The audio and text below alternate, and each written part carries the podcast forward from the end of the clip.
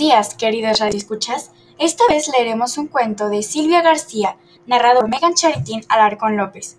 Pero antes, déjenme explicarles qué es la actitud positiva, que es de lo que se trata este cuento. Bueno, la actitud positiva es aquello que marca la diferencia a la hora de disfrutar de las oportunidades que nos da la vida. Tener una actitud positiva nos permite ver el mundo de una mejor manera. Incluso, pareciera que los problemas no son tan graves como pueden parecer.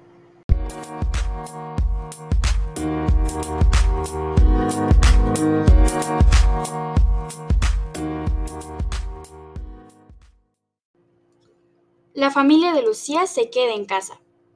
Al principio, Lucía no entendía muy bien la razón que les había obligado a quedarse en casa de repente. Solo sabía que todo el mundo estaba nervioso. De hecho, llevaba días dándose cuenta de que las cosas eran algo diferentes.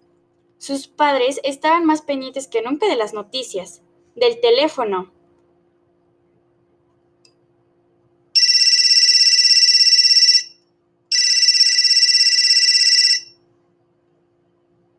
Pero como Lucía ya tenía 10 años, sus padres se sentaron con ella en el sofá a explicarle lo que estaba pasando con la seguridad de que lo iba a entender perfectamente. Le dijeron que el gobierno había decidido que las personas se quedasen en casa para evitar que un virus, hasta ahora desconocido, se propagase.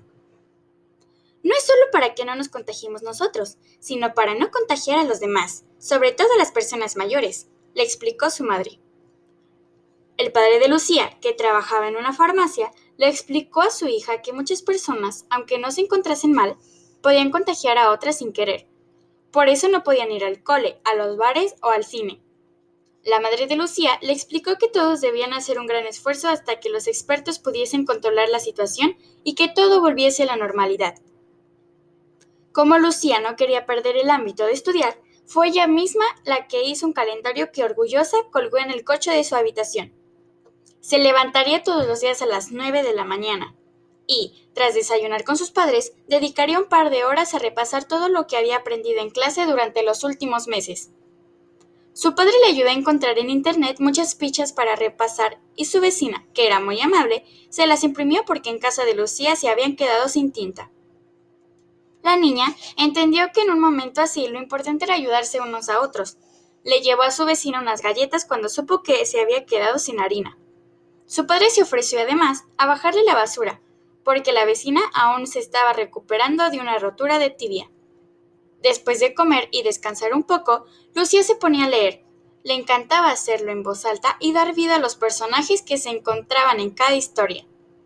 A última hora de la tarde era el momento de sentarse en familia y charlar, expresar sentimientos y, como no, de echar una partida al Monopoly, uno de los juegos preferidos de Lucía. De vez en cuando veían una peli juntos, hacían manualidades o cuidaban las plantas de la terraza. Lucía sabía que manteniendo una actitud responsable, todo acabaría antes de que se diesen cuenta. Por eso entendió desde el primer momento la importancia de respetar las normas y quedarse en casa.